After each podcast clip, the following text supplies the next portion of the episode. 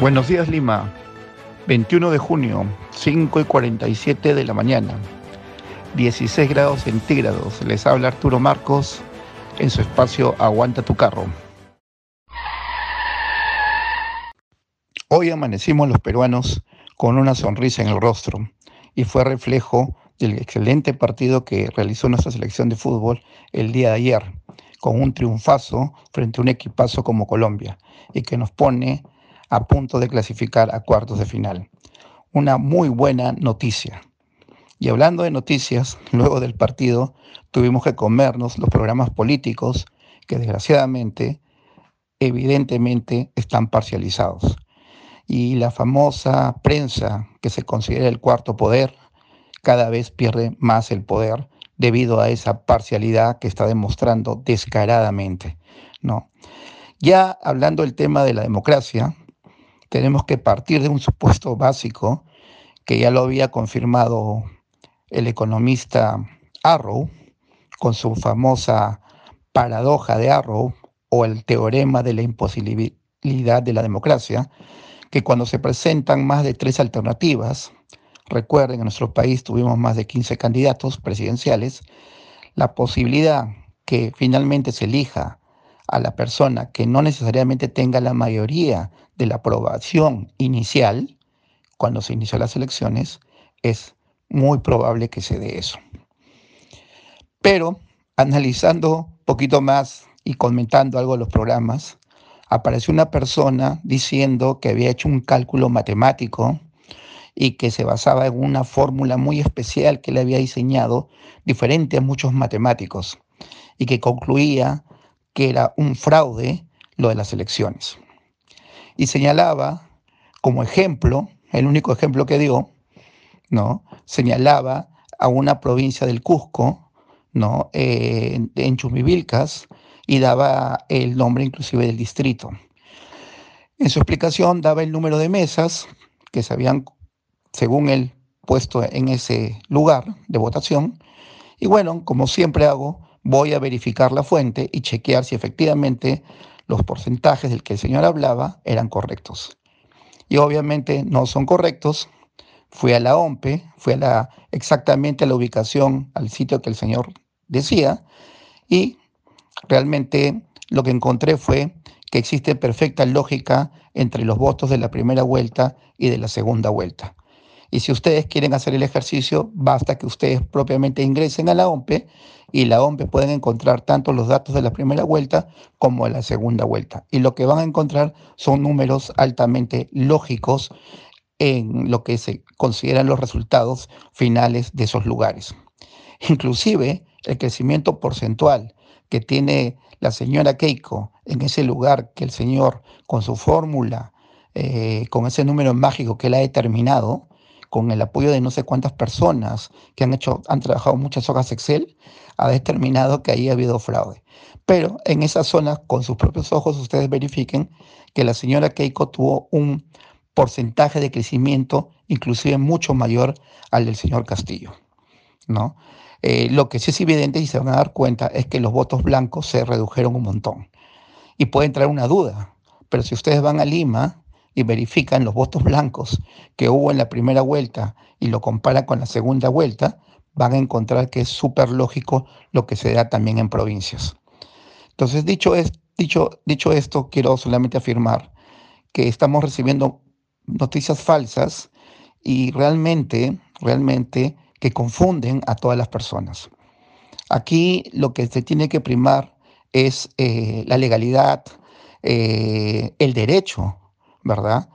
Y respetar lo que dicen las leyes, no lo que creemos, ¿no? Arrow, dentro de lo que él diagnostica como la imposibilidad de la perfecta democracia, ¿no?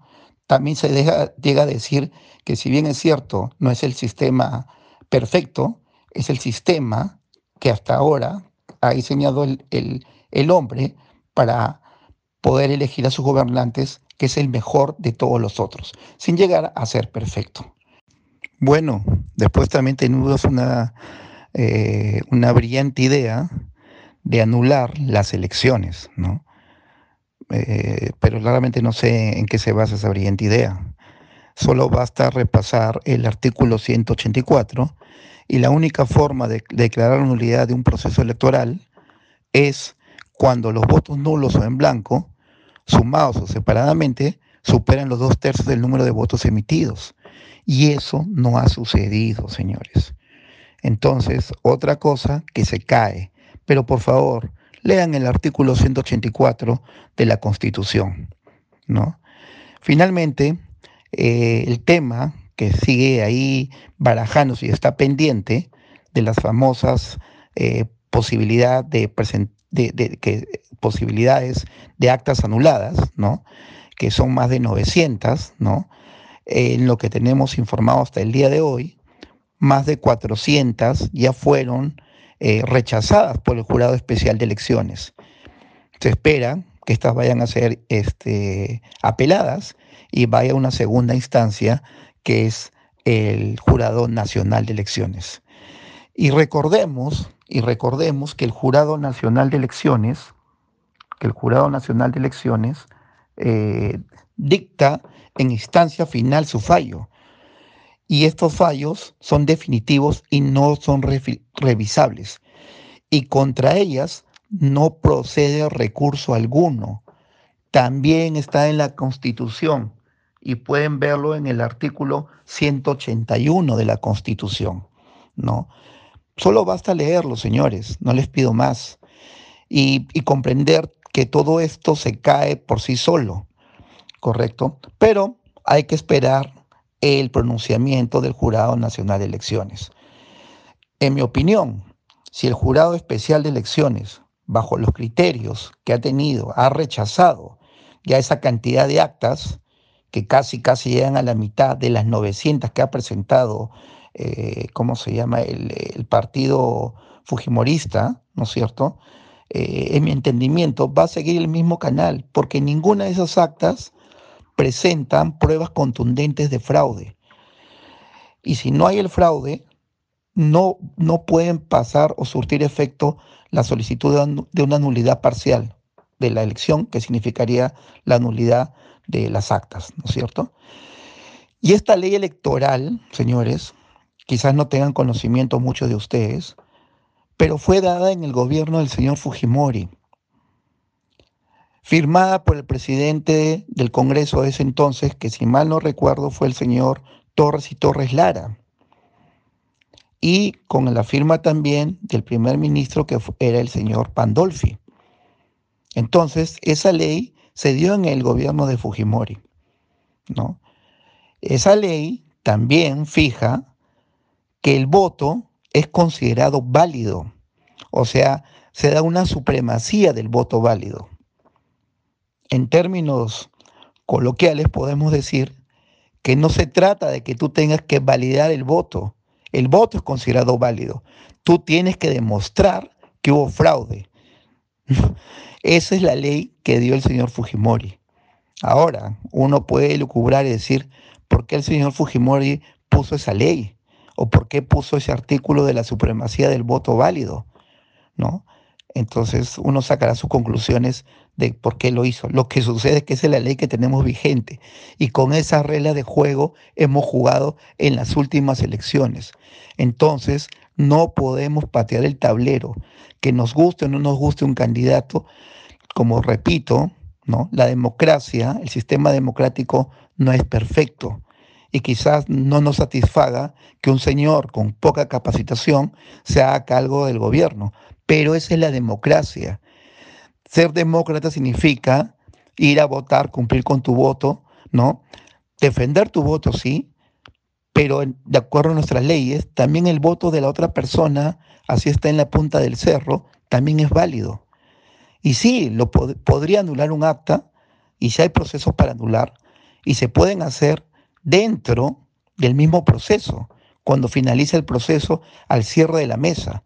Y ahí tú tienes tres posibilidades. Esas posibilidades no se dieron y todas las que se pusieron fueron levantadas. Y la otra que te queda es, acabado el proceso, demostrar que hubo fraude, cohecho, soborno o violencia. En el país, también si ustedes no lo saben, hubieron cerca de 160 observadores internacionales de más de 30 países. La OEA tuvo cerca de más de 40 personas que estaban vigilando el proceso electoral. Las conclusiones a las que llegaron muchos de estos grupos fue que una, fue una elección normal, que no se produjo anormalidad. Y lo único que señalaron como anormal fue que era evidente que la prensa y los medios de comunicación favorecían en términos de mostrar mayores cantidad de tiempo e imágenes a un candidato que a otro. Entonces, estas personas también estuvieron dentro del proceso electoral. Y dentro de sus funciones de estos señores también eran verificar las firmas aleatoriamente en las mesas que, que estuvieron asignados. Con lo cual quiero concluir, en mi opinión, por lo que tengo y por lo que no hay alguna prueba de fraude contundente, ¿no? Porque significaría que todos estuvieron coludidos, ¿no? Eh, y si eso es así, y comparamos las mesas de la primera vuelta, podemos llegar a la conclusión que el fraude viene desde la primera vuelta. Y si eso es así, ¿no es cierto? Si eso es así, también deberíamos entender que la señora Fujimori tampoco debió estar en el proceso de elección. Y quizás el señor eh, Aliaga tenía razón cuando decía que la señora Fujimori eh, le estaba ganando porque estaba haciendo fraude. Mm, mm. Entonces, no es así. Teníamos que respetar las leyes. Y porque respetamos las leyes, ¿no es cierto? La señora Fujimori pasó a la segunda vuelta con el señor Castillo. Y si quieren un análisis, yo, acá viene mi opinión, ¿por qué se pierden las elecciones? No busquemos ver que se perdieron en provincias. No, las elecciones las perdió Fujimori en Lima, señores. Vean ustedes los votos que tenía el señor Castillo en la primera vuelta y compárenlos con los votos en Lima que terminó en la segunda vuelta. Si la señora Fujimori hubiera conseguido tres o cuatro puntos más en Lima, ella hubiera sido la ganadora de la elección. Ella perdió la elección no en provincia, señores. Ella perdió la elección en Lima porque debió tener un mayor margen de, digamos, de distanciamiento en votos contra Castillo, que Castillo en la primera vuelta, miren ustedes los números, y se van a dar cuenta el crecimiento espectacular que tuvo Castillo en Lima. No fue tan espectacular en provincia. Por eso les digo que en esas, en esas este, informaciones que dan de este señor eh, matemático, que no, no, no, no, no le puedo dar título matemático porque no creo que sea matemático, este, dice que con su fórmula ahí hay fraude, pero cuando ustedes ven el nivel de crecimiento de los votos de ese lugar que él menciona, la señora Keiko creció más en porcentaje. Pero en Lima, el crecimiento del señor eh, eh, Castillo fue tremendo. Entonces, la lógica me dice que las elecciones las perdió Fujimori en Lima. ¿Y saben por qué las perdió, señores? Y es mi opinión personal nuevamente por el tema de la intolerancia, por el tema de no saber llegar a las personas de una manera adecuada y tildarlas o adjetivizarlas o calificarlas por tener una idea diferente o por pensar diferente. Creo que se equivocó la estrategia. Pero bueno, ya está, es la democracia, ¿no es cierto? Y hay que respetarla, ¿no? Entonces, mi, mi solicitud es, antes de reenviar cualquier este, eh, cualquier noticia, ¿no? Ah, también he escuchado una de Anonymous, pero ya no, ya no me doy el tiempo de verificar esos datos, pero realmente es impresionante la cantidad de cosas que, eh, que, que están de rellenón, digamos así, sin ningún sustento técnico ni teórico. ¿no? Y basta solamente con ver la ley o ver los números y te vas a dar cuenta que es completamente errado. Más bien volvamos, ya eh, pasemos esa página, esperemos que el Jurado Nacional de Elecciones tampoco alargue esto pero es decisión de ellos, tienen esa facultad, ¿no? Y, que decidan, pero dejemos de, llevarnos por noticias que no son correctas, por decir, por decir lo mínimo, ¿no? No son correctas, no se ajustan a la realidad ni, a las cosas, ni al derecho, ni, ni, a la técnica, ni a la matemática, ni a las estadísticas. No se ajustan esas afirmaciones. ¿No? Las estadísticas y los números, creo que con la opinión del señor Torres, deberíamos quedar conformes. Pero si no quedamos conformes, hagamos el ejercicio nosotros. No es tan complicado y se van a dar cuenta que hay coherencia en los resultados, tanto de la primera como de la segunda vuelta. Y si no lo hubieran, quiere decir que el fraude existió desde la primera vuelta. ¿no? Y bueno, si quedaron esos dos candidatos, esos dos candidatos son los que tuvieron la, ¿cómo se llama?